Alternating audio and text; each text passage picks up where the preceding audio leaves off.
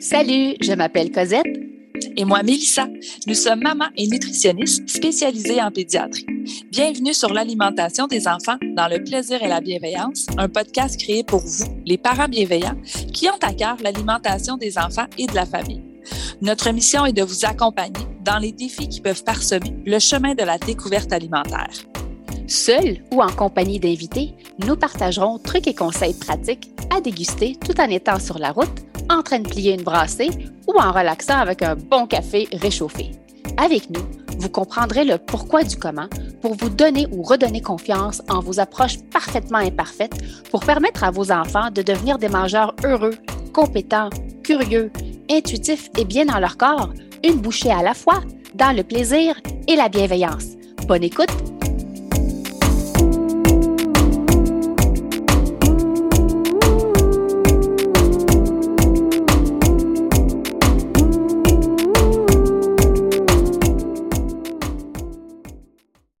bienvenue, bonjour à l'édition au lieu que ce soit deux nutris en pédiatrie. Là, vous avez une nutrie puis une infirmière en pédiatrie.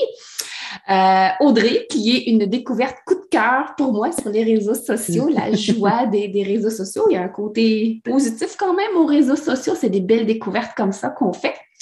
Alors, ce matin, suite aux publications qui ont été faites euh, donc avec Audrey, qui est la maman infirmière, sur l'intro euh, des aliments et des allergènes. Euh, on fait un live pour répondre à vos questions parce qu'effectivement, c'est un sujet qui reste chaud. Euh, c'est un sujet qui suscite beaucoup de questions, beaucoup d'inquiétudes euh, auprès des, des, parents. Alors, on est là pour répondre à vos questions. On en a reçu plusieurs qu'on a essayé un peu de résumer, mais n'hésitez pas à en mettre autant sur Facebook que sur Instagram.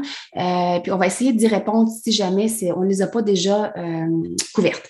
Avant de commencer, je voulais juste vous dire que toutes les informations qu'on va vous donner aujourd'hui ça reste à titre général. C'est des conseils généraux, c'est de l'information générale. Ça ne devrait jamais se substituer aux recommandations que vous allez recevoir ou que vous avez reçues par votre médecin, pédiatre, IPS, nutritionniste. Donc, si jamais vous avez une approche plus personnalisée avec votre bébé, il ne faut pas tenir compte de ce qu'on vous dit en remplacement aux recommandations parce qu'on ne connaît pas votre bébé, on n'est pas dans son dossier. On est là vraiment pour prendre la science, la vulgariser et la rendre accessible à vous qui avez des questions euh, aujourd'hui. Sur ce, est-ce qu'on commence? Ben oui, comment on, est-ce qu'on plonge dedans? On y va! Alors, la première question qu'on a reçue et qui, ma foi, est une question super importante, Comment différencier une intolérance versus une allergie alimentaire? Donc, moi-même, j'en ai appris grâce à Cosette. Il n'y a pas d'allergie avant l'âge préscolaire. En fait, il n'y a pas d'intolérance, que je veux dire. Il n'y a pas d'intolérance avant l'âge préscolaire. On appelle ça une allergie digestive. En fait, le système immunitaire est impliqué de manière différente. Il y en a une que ça va être plus au niveau des symptômes gastriques, ça va rester dans ce coin-là. Donc, euh, des diarrhées, des crampes, euh, muqueuses dans les selles. Et l'autre, euh, ça va perdurer et évoluer au fil du temps. Au fur et à mesure qu'on va exposer l'enfant avec les allergènes, donc au début, ça peut être des petits boutons, après, ça peut vraiment être un rash complet au niveau du corps. Donc ça, ça va évoluer au niveau euh, du temps. L'intolérance que tu me disais, la Cosette, c'est qu'il y a plus euh, une intolérance au sucre. Donc, une intolérance, c'est quand on parle d'une intolérance au lactose, c'est vraiment quand c'est plus spécifié au sucre. Puis le bébé, en fait, le nourrisson, de ce que j'ai compris de ce que tu m'as dit, c'est que ça n'existe pas, ça cette, euh, intolérance-là parce qu'il n'y en a pas. Donc, euh, c'est en gros résumé, là, parce qu'après, c'est sûr qu'on peut aller plus en profondeur. Je pense que même une publication peut-être là-dessus, ça serait pertinent pour les parents de démystifier l'allergie avec l'intolérance. C'est vraiment quoi? Parce que non, il n'y a pas, euh, il a, pas d'intolérance à cet âge-là, même si le médecin va vous dire qu'il y a une intolérance aux protéines bovines ou quoi que ce soit. Non, c'est vraiment une allergie. C'est que souvent, on va pas confondre, mais on va comme nommer l'allergie qu'on dit euh, non IgE médiatique. Si je rentre vraiment dans, mhm, dans les détails. Dans les détails, puis les vulgariser, c'est une allergie, là, c'est vraiment une réaction du corps euh, qui est exagérée face à une protéine alimentaire. Puis c'est une mhm. réaction exagérée, puis on peut la diviser en deux quand on parle d'allergie. On parle de IgE médiate, tu l'as bien décrit. Tu sais, c'est une allergie, euh, c'est une réaction qui va impliquer le système immunitaire. Quand on parle de IgE, non IgE, c'est vraiment le système immunitaire est impliqué, tu l'as si bien dit, mais de deux manières différentes. Ce qui fait que, en sorte que quand c'est IgE médié, c'est le genre d'allergie que vous allez diagnostiquer chez l'allergologue avec des tests d'allergie. On est capable de savoir tu es allergique aux arachides, aux œufs, à la menthe. On est capable. Voilà. On est capable de mettre le doigt là-dessus. Et ce genre de réaction-là, lorsqu'on parle de prévention d'allergies alimentaires, c'est de celle-là qu'on parle. Donc, vraiment, la publication avec la prévention des allergies, c'est vraiment les allergies IgE médiées chez les enfants. Donc, lorsqu'on introduit les aliments, c'est souvent ça, euh, la crainte des parents et euh, les réactions. Donc, oui, elles peuvent être sur différents systèmes, puis on l'a bien écrit, tu l'as bien décrit euh, dans, la publication. Donc, oui, ça peut être au niveau cutané, ça peut être au niveau respiratoire. Donc, elle peut évoluer dans le temps et c'est là où on prescrit habituellement l'épipène quand on a un diagnostic d'allergie IgE médiée. Quand on a une allergie non IgE médiée, là, vous allez vous reconnaître les mamans qui ont des enfants qui font beaucoup de reflux. Parfois, ça peut être à cause vraiment d'une allergie je me dis au lait, au soya, on entend soit protéines bovines. Ça, c'est l'autre volet des, des allergies. C'est pas une intolérance, c'est pas qu'elle est moins grave, c'est tout simplement que ça ne met pas la vie de l'enfant en danger. Elle n'évolue pas. Euh, côté respiratoire, ça reste très souvent juste au niveau du système gastro-intestinal de l'enfant. Donc, on va avoir des diarrhées, des maux de ventre, des crampes. Euh, ça, je pense que c'est important. C'est ça, je pense que c'est important que tu le mentionnes parce que c'est pas parce que c'est une intolérance que c'est moins grave. Ça reste que c'est une allergie, ça reste que c'est un inconfort quand même pour l'enfant. Je veux dire, c'est quand même désagréable d'être en diarrhée à répétition dans une journée. Des crampes on le voit bien, on aimerait ça prendre leur mal. Ça, c'est super pertinent ce que tu viens de dire. Oui, puis le traitement est le même. Il faut enlever mm-hmm. l'aliment qui est en cause. C'est juste que je n'aurais pas besoin probablement de l'épipène ou son équivalent pour celle qui est non IgE euh, médiée. Puis là, ce qu'on parle d'intolérance, c'est plus souvent associé au, au, sucre. Puis ça, c'est vraiment plus lorsqu'on parle d'intolérance au lactose. Donc, c'est vraiment une autre catégorie lorsqu'on parle intolérance. Donc, j'aime ça appeler un chat un chat. Fait quand vous êtes avec un bébé, tu sais, que, tu sais, souvent, les, les, familles qui sont soit sur alimentum, nutramigène, c'est vraiment de c'est une allergie. Ce n'est pas une intolérance. Ça s'appelle une allergie digestive ou non IgE média. Appelez ça comme vous voulez, mais ça reste que j'appelle ça une allergie. Là, je pense que c'est clair. Je pense que c'est clair. je pense que vous, pourrez le dire à votre médecin aussi prochainement que c'est vraiment plus une allergie. je pense que j'espère que ça a répondu, en tout cas, de, ce que je comprends, moi, ça a répondu à la question là, sur euh, allergie versus euh, intolérance. Est-ce que tu veux poser la prochaine ou j'en pige une au hasard? Oh, ben écoute, faire la suite, je te dirais, euh, avec la première question, c'est qu'il y a une maman qui a posé une question plus pointilleuse, mais je la trouve bonne parce qu'on peut remplacer l'aliment par n'importe quoi je suis allergique aux pommes, aux pêches. Est-ce que je dois les traiter comme des allergènes chez les bébés? Vous savez, au Canada, on a recensé euh, neuf allergènes qu'on dit prioritaires. Parce qu'en fait, c'est qu'on peut développer une allergie à n'importe quel aliment qui contient une protéine alimentaire. Mais les plus fréquentes, celles qui ont causé les allergies les plus sévères, sont les neuf qui ont été recensées, puis sont celles qu'on a énumérées euh, dans notre publication. Donc, je pense que vraiment... c'est dans 90% des cas, c'est vraiment ceux-là qui reviennent. C'est pas parce qu'on a mentionné eux que tu peux pas être allergique aux tomates ou tu peux pas être allergique à ça. On a mentionné ceux qui étaient revenus plus souvent, mais oui. Ou au kiwi aussi, j'en connais aussi des enfants qui sont allergiques au kiwi, qui ont besoin d'un épipène, au cas où ils sont en contact. Même si ça ne fait pas partie des allergènes prioritaires, ça reste que oui, je peux, je peux développer une allergie à n'importe quelle protéine alimentaire. Mais ceux-là, on les a ciblés étant donné la sévérité de la réaction. Et c'est vraiment ceux-là qu'on va introduire selon les recommandations euh, qu'on a énumérées dans la publication. Donc, est-ce que cette maman-là doit les traiter comme des allergènes chez bébé? Si vraiment ça vous sécurise, vous, de le faire, vous pouvez le faire. Mais mettons que vous me remplacez pomme pêche par arachide, OK, qui fait partie des allergènes prioritaires. ma réponse va être, c'est pas parce que vous, vous êtes allergique aux arachides que votre enfant a plus de risque d'être allergique aux arachides. C'est pas l'aliment qui descend du, parent à l'enfant, c'est qu'il est à risque de développer une allergie alimentaire X il est à risque de développer probablement plus d'asthme, plus de rhinite allergique. Mm-hmm. Donc, il est plus, à risque de développer une atopie aussi. Donc, c'est, ça se peut que ce soit ces aliments-là, ça se peut qu'il n'y ait rien ou ça se peut que ça soit complètement un autre aliment. Donc, si vous, ça vous sécurise de l'introduire graduellement, c'est correct. Euh, mais sachez que euh, théoriquement, si vraiment je me fie vraiment sur la science, ce n'est pas considéré comme les allergènes prioritaires, mais ça n'empêche pas le fait que vous, vous êtes allergique à ces aliments-là, vous pouvez l'introduire de la façon avec laquelle vous êtes la plus à l'aise auprès de votre bébé et vous surveillez les symptômes. Exactement. Oui. Euh, ben, tu avais abordé par, ça, me faisait penser quand tu parlais de l'alimentation. On a reçu une question, c'est, euh, bon, je vais essayer de remettre toute la question en ordre. il y a une maman qui disait qu'elle euh, elle utilise du lait maternisé pour sa fille de 4 mois, mais elle ne tolère que l'alimentum. Elle ne tolère rien d'autre. Comment faire de belles transitions entre les laits? Elle a essayé plusieurs laits, essayé Promino, puis Alimentum en ce moment est backorder, puis ça lui crée pas mal d'anxiété. Donc, qu'est-ce qu'on fait dans ce cas-là pour créer une belle transition entre les laits? Là, on est vraiment dans la clinique. J'espère qu'il y a une nutritionniste dans votre dossier qui vous accompagne ou un pédiatre ou une IPS ou quelqu'un qui vous accompagne dans la transition des laits parce que ça reste que, euh, oui, Alimentum, il est en rupture de stock. Euh, donc, la poudre, elle a été retirée. Euh, temporairement, là, on ne connaît pas les, les délais de réapparition du produit sur le marché, le liquide aussi.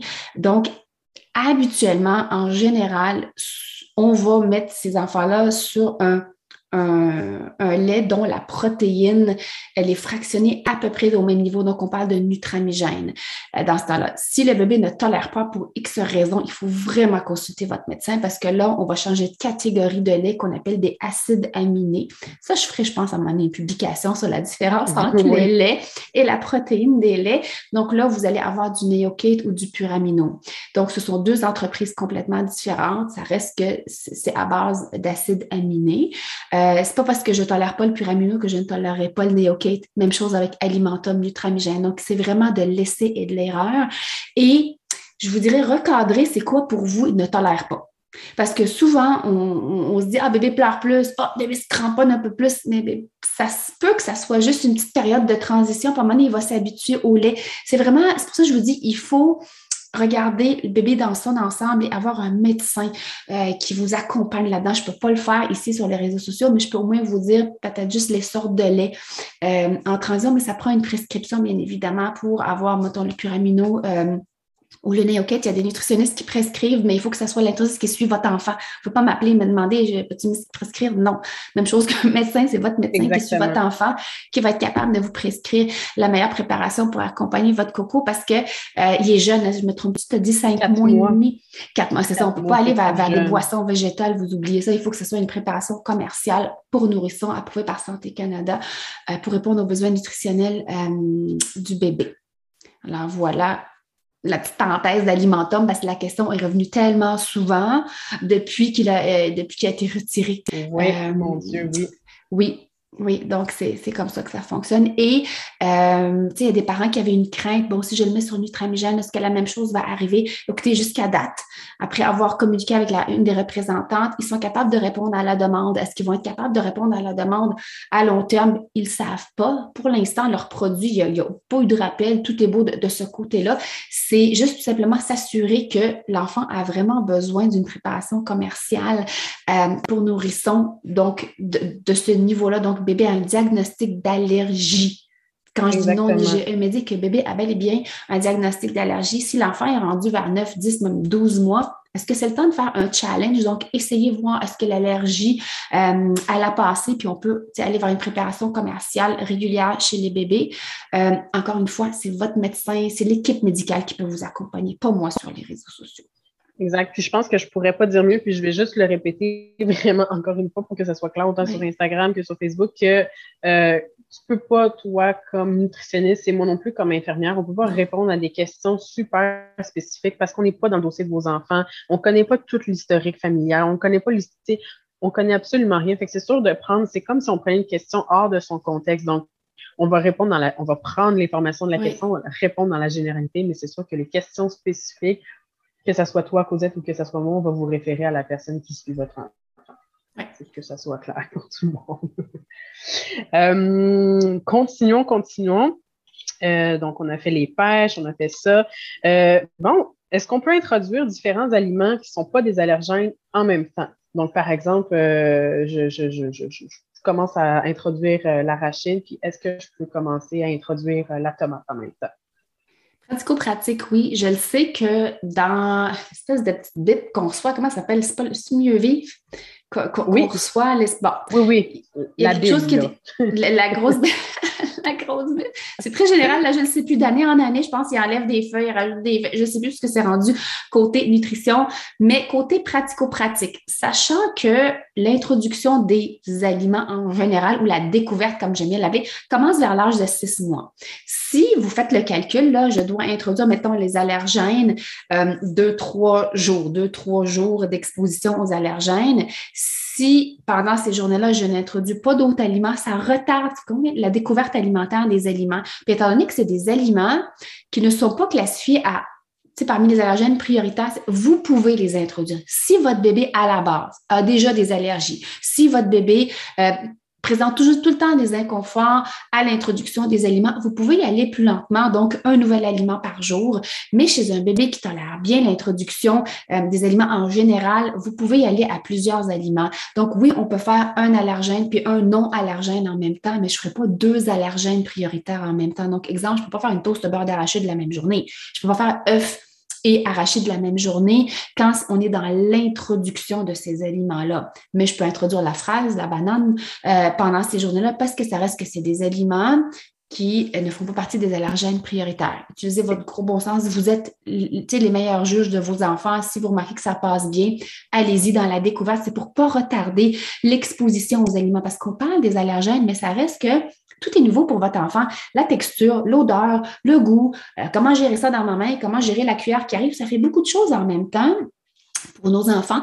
Puis on ne va pas non plus retarder l'introduction des nouveaux aliments mm-hmm. autant parce que la fenêtre d'ouverture des enfants se referme et commence à être sélectif assez rapidement, je vous dirais. Au-delà de 10, 10 mois, là, vous, ils commencent à savoir ça, je ne l'aime pas, ça, ça ne me tente pas. Fait qu'on essaye de leur introduire vraiment notre répertoire alimentaire le plus rapidement possible chez les cocos. C'est pour ça que oui, on peut se permettre d'ajouter des aliments qui sont non allergènes en même temps que les allergènes.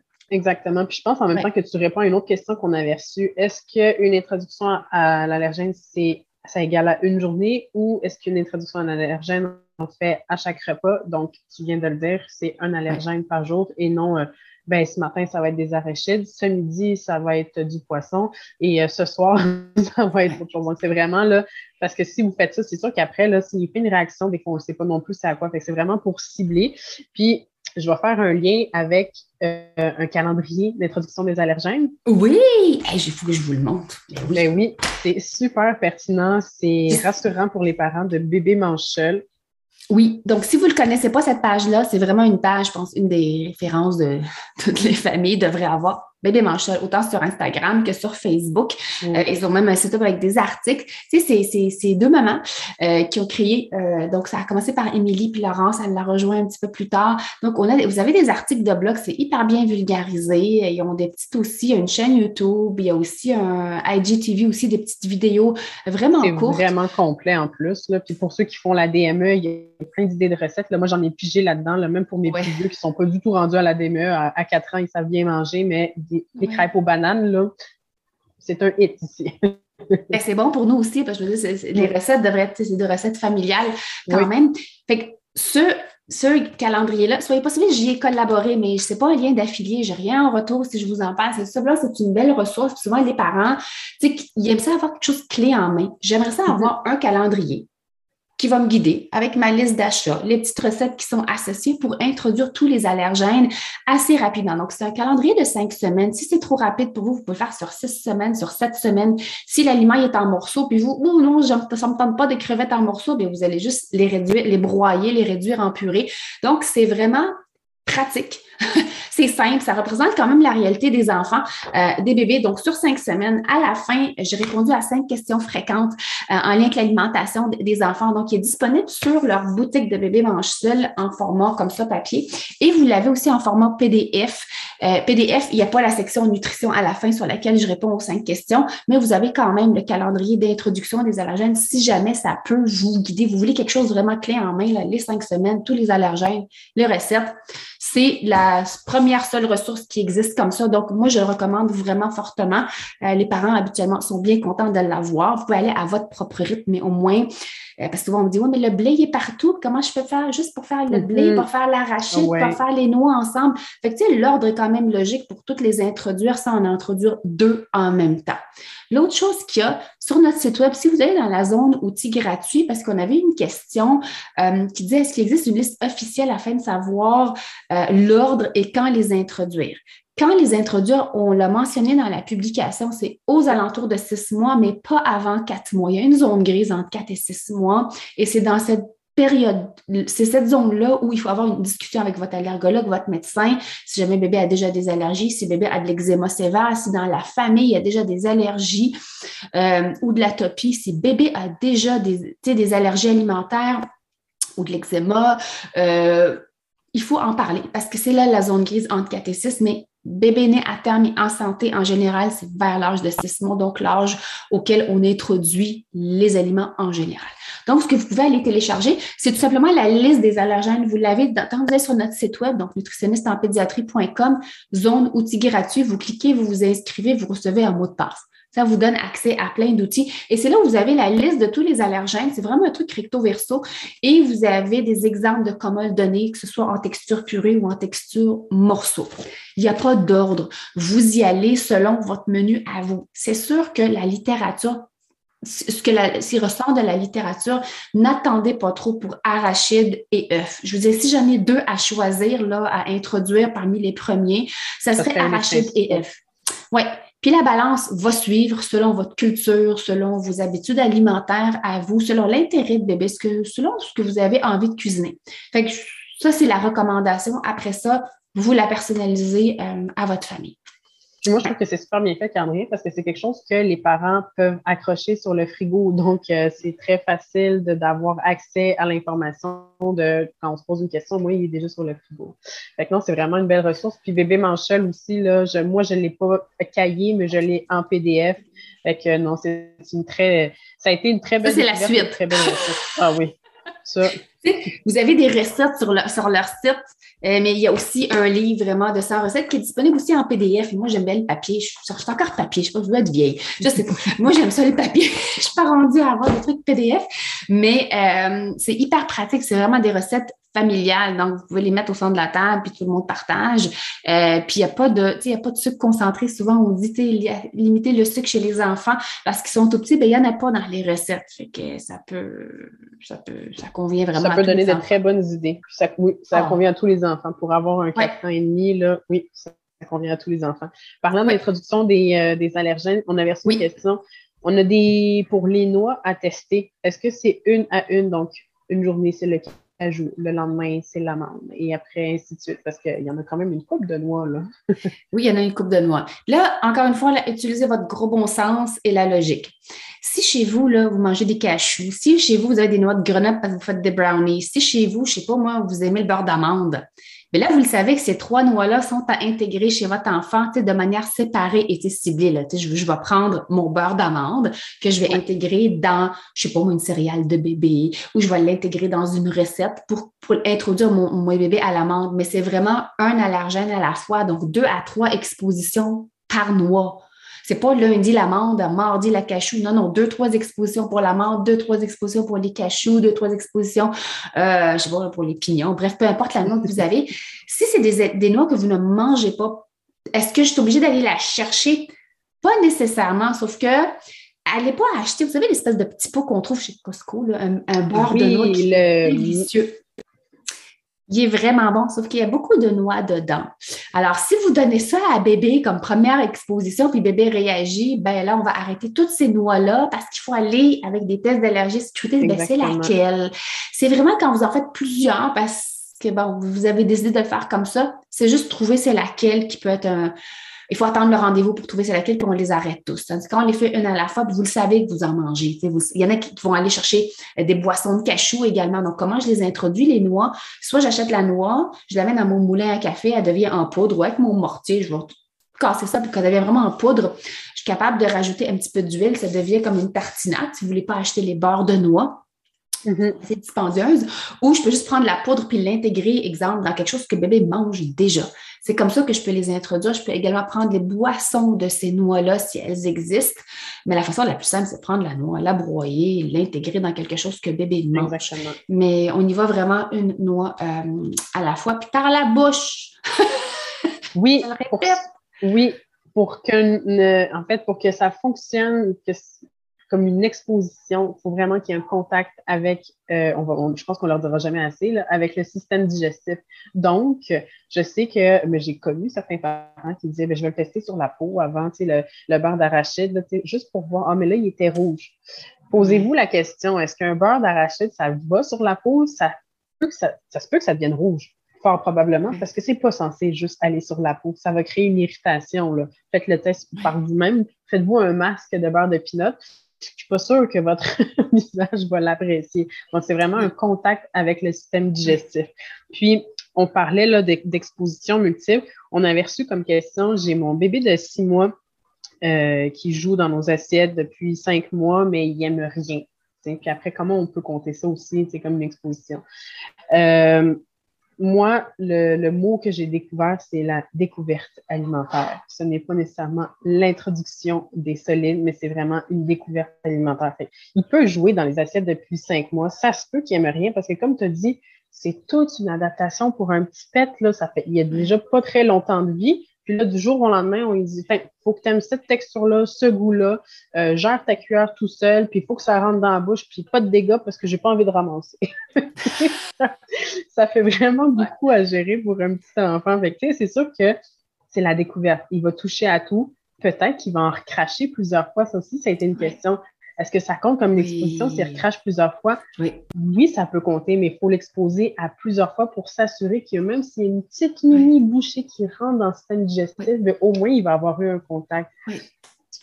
pour en revenir à la question de est-ce qu'il aime rien, est-ce que c'est grave? C'est pas du tout grave. Je veux dire, continuer à lui présenter des aliments.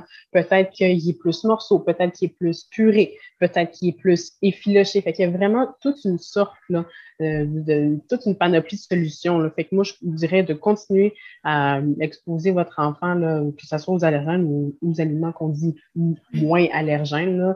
Euh, mais c'est sûr que ça va, c'est une évolution qui est en perpétuité ça va évoluer au fur et à mesure du temps. Donc, il faut pas, euh, faut pas arrêter, il faut pas se décourager, il faut pas nécessairement repasser au purée directement.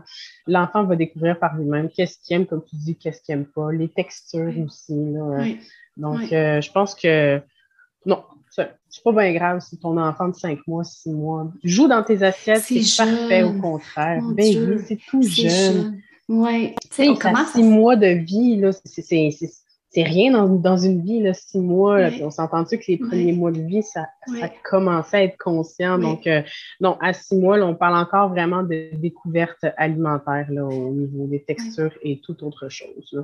Parce que là, tu parles de texture dans la bouche, mais il y a aussi tout ce qui est motricité fine, votre enfant, il n'est pas, pas encore très habile, là, c'est une, une prise très grossière des aliments, il est en train d'apprendre qu'est-ce que ça fait, si tu mouillé, si tu chaud, si tu froid? Il n'est pas rendu, lui, il ne sait pas où vous voulez qu'il mette dans la bouche pour régler le cas, je ne sais pas, moi, du poisson, exemple.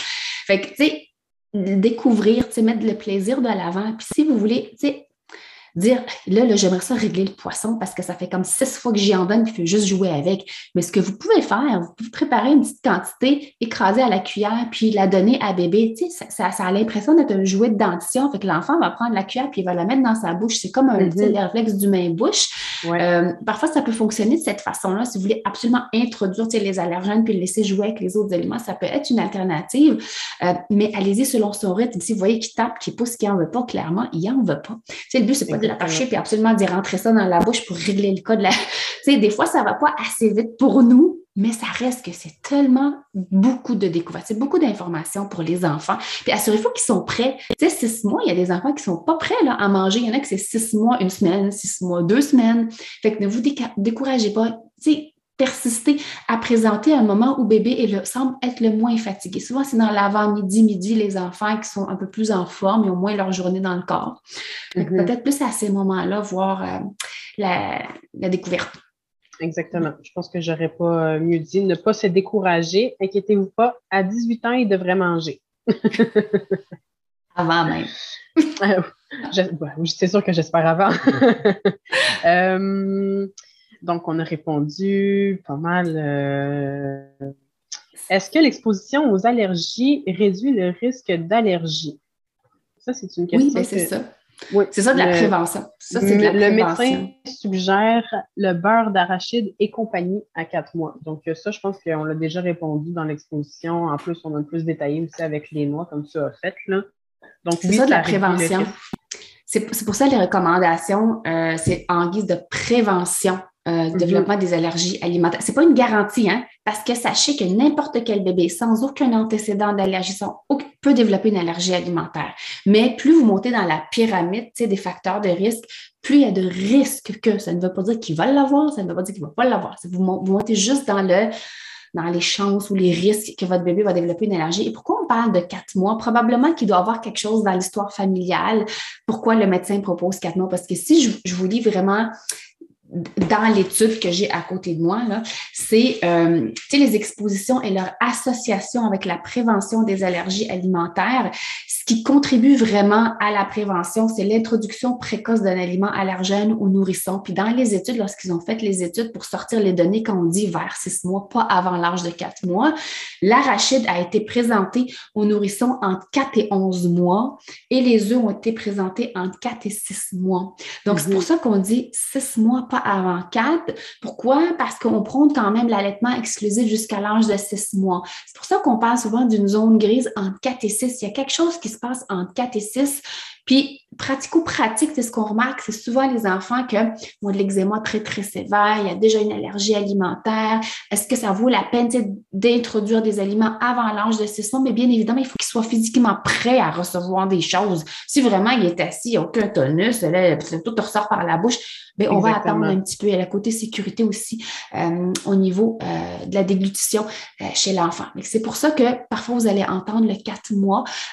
c'est vraiment pour la prévention. Puis plus plus vous montez un peu dans la pyramide, et plus les médecins et les pédiatres ont tendance à proposer plus le 4 que le 6. Mais posez la question, pourquoi 4? Est-ce que vous êtes en train de me dire qu'il peut parce que physiquement, il y a de l'air prêt? Ou est-ce que vous suggérez fortement parce qu'il y a une raison? Posez des questions, ils vont vous répondre. Euh, les, médecins ou les pédiatres, s'ils n'ont pas la réponse, bien, vous pouvez poser la question à l'allergologue si jamais c'est quelque si jamais des allergies dans la famille. Souvent, c'est pour cette raison-là qu'on va le proposer ou il y a comme cocher facteur de risque plus élevé. Donc, on prévient. Ouais, fait on vous donne vraiment toutes les suggestions pour prévenir, mais ça ne veut pas dire que ça n'arrivera pas. Puis lorsqu'on parle d'exposition, tu deux à trois expositions, Bien, il y a des enfants qui vont réagir à la dixième exposition. C'est une réponse du système immunitaire, mais c'est comme ça qu'on propose d'introduire quelque chose de nouveau. Tu sais, on peut développer une allergie alimentaire à n'importe quel âge dans la vie, même à l'âge adulte. Il y en a qui tolérer super bien le poisson, puis à un moment donné, ils réagissent au poisson. Non, c'est toujours d'être à, l'affût euh, des réactions des enfants. Puis, tu sais, jusqu'à l'âge de 5-6 ans, là, on est supposé être assis avec notre enfant en train de manger. Pourquoi? Parce que ça fait partie des recommandations pour réduire le risque d'étouffement chez les enfants. Il faut toujours être en constante surveillance d'un enfant qui est en train de manger. Oui, pour, les, pour tout ce qui est risque d'allergie, mais aussi pour le, côté sécurité. Oui, la prévention du risque d'étouffement également. Ouais. C'est sûr que c'est, oui, pour en avoir un 4 ans et demi qui, des fois, gobe tout et n'importe comment. oui, il faut rester à côté de nos enfants, là, je, dirais. Euh, j'avais reçu, tu disais, tu parlais des facteurs de risque. Euh, j'avais une maman qui nous avait commenté euh, j'ai un bébé, je n'ai pas, pas, eu le temps de noter la question, mais je pense que c'était vers six mois. sa petite, c'était la seule de la famille qui faisait de l'eczéma. Elle voulait savoir si ça mettait l'enfant plus à risque au niveau des allergies. Euh, ben, c'est sûr que je vais référer à la pyramide qu'on a fait durant la, la, publication. Donc, eczéma légère, léger, sévère. Euh, après, aussi, il y a l'asthme qui rentre en compte, historique familial. Donc, c'est sûr que quand bébé présente un des facteurs de risque, ben, ça le dit, il est plus à risque de, de, de, de, ben, de contracter, mais de développer une allergie euh, alimentaire. c'est sûr que c'est à surveiller. Mais oui, ça, ça peut répondre à la question brièvement. Je pense que mais c'est pas une garantie qui va. C'est vraiment juste. C'est ça. C'est la science qu'on vous présente. Puis après ça, il y a le gros bon sens, puis il y a la discussion avec le médecin, puis vous prenez la décision par la suite. Oui. Exactement. Tu sais, on relate toutes les informations qu'on regroupe ensemble. Euh, quand on dit deux à trois expositions, c'est parce que c'est la généralité qui fait ça. Mais comme tu as bien dit, ça peut être après une dixième exposition. Je veux dire, chaque être humain est différent, chaque enfant va réagir de manière différente. Donc, euh, c'est sûr que là, on dit ce que la science dit, mais après, ça se peut que votre enfant réagisse de manière différente. Puis, comme on dit, là, les mieux placés, c'est vraiment l'équipe médicale qui vous suit pour, euh, pour, pour, cette question. Je vais faire un lien pour les parents qui ont des questions, qui n'arrivent pas à joindre le 811 que j'ai fait découvrir, je pense, à cause de ce matin. Oui. Euh, je m'en suis déjà servi une couple de fois. En fait, ça s'appelle Ask Your Pro. C'est euh, Ask demander votre professionnel. Euh, c'est québécois, c'est Alexandre Chagnon. Un pharmacien d'ici qui a fondé cette, euh, ce, site Internet, ma foi, qui a été, je ne sais pas comment je suis tombée dessus, mais ça a été une véritable trouvaille et une mine d'or. Donc, en fait, quand vous avez des questions, et je veux vraiment être précise et très claire, quand ce n'est pas une urgence. Donc, euh, vous ne vous demandez pas une réponse immédiate parce qu'ils disent très bien que le délai est entre 4 et 24 heures pour avoir une réponse. Donc, moi, j'ai posé, par exemple, une, on peut poser, je donne un exemple, mon enfant a une conjonctivite, euh, est-ce qu'il y a des médicaments qu'on peut utiliser pour ça? Euh, vous pouvez poser cette question-là. Puis en fait, eux vont vous attribuer le professionnel qui nécessite cette euh, ben, pour répondre à cette question-là. Puis après, qu'est-ce qu'ils vont faire? C'est qu'ils vont vous répondre. C'est gratuit c'est ça en plus la magie, c'est que c'est gratuit, c'est super accessible, puis vous avez accès à toutes les questions. C'est pas juste des pharmaciens qui peuvent répondre, c'est aussi des, infirmières. Euh, je pense qu'il y avait des, orthophonistes. Il, décrit en fait la liste de professionnels qu'il y a. C'est une super belle ressource pour les parents. Si jamais vous avez des questions sur quoi que ce soit, euh, même si c'est sur, une réaction allergique que vous n'êtes pas certain, euh, vous pouvez poser ça, puis si jamais le pharmacien ou le médecin, peu importe qui vous répondra, il vous, il vous conseillera peut-être d'aller consulter, mais au moins ça peut donner un avis médical d'un professionnel qui va être calé dans le sujet que vous allez poser. Donc, c'est vraiment, là, je le répète, c'est Ask Your Pro. Je vais l'écrire dans les commentaires, askyourpro.com. Ben là, je dis .com, mais .com. parce que c'est en anglais. Euh, mais c'est québécois. Donc, euh, vraiment, là, euh, allez-y, utilisez-le à profusion. Là, c'est gratuit. Puis, euh, ben, ça peut soulager quelques questions aussi là, des parents. Là. Oui, mais c'est juste pour éviter d'aller, tu sais, quand tu tapes sur Google, là, ça y est, c'est comme, ça peut aller n'importe quoi, les ressources, les, réponses qu'on peut trouver. Fait que pour ça, je trouve que c'est une ressource vraiment, vraiment le fun et c'est clair que je vais aller tester ça, poser des, petites questions. Euh, puis moi, je voulais faire le lien avec le site d'Allergie Québec. Donc, si jamais vous avez des questions en lien avec les allergies, qu'elles soient IgE médiées, non IgE médiées, les allergies saisonnières, c'est la ressource au Québec, donc Allergie Québec.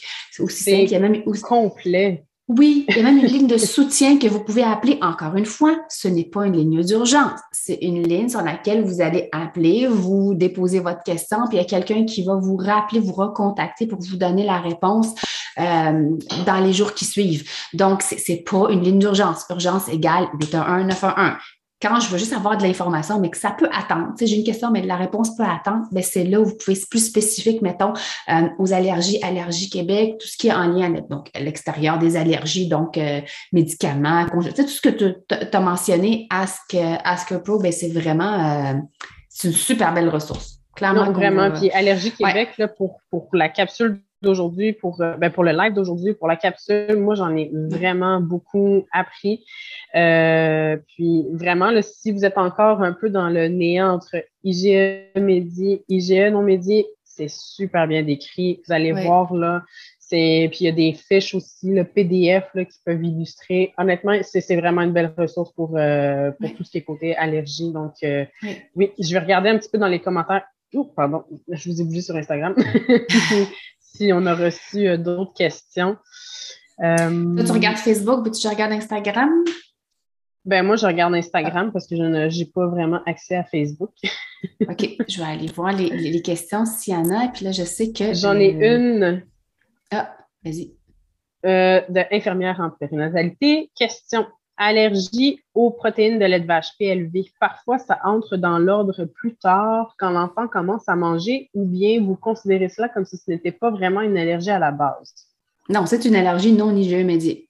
Comme on l'a décrit, c'est une allergie non IgE médiée, mais ça reste que c'est une allergie, ce n'est pas une intolérance, c'est une allergie à la protéine de lait de vache. Mhm. L'acronyme, c'est APLV, c'est ce qu'on voit le, plus souvent.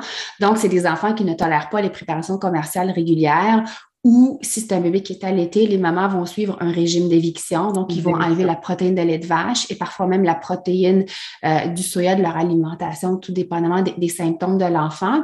Et habituellement, ce genre d'allergie-là va se résorber Normalement, après six mois d'éviction, selon la croissance, selon l'état général de l'enfant, on va essayer euh, d'introduire euh, la protéine de lait de vache. encore là, c'est du cas par cas, ça dépend. C'est quoi qui a amené au diagnostic de l'allergie mm-hmm. euh, non IgE médiée. Fait que des fois, c'est aux alentours de l'âge de neuf mois qu'on va l'introduire. Des fois, c'est avant.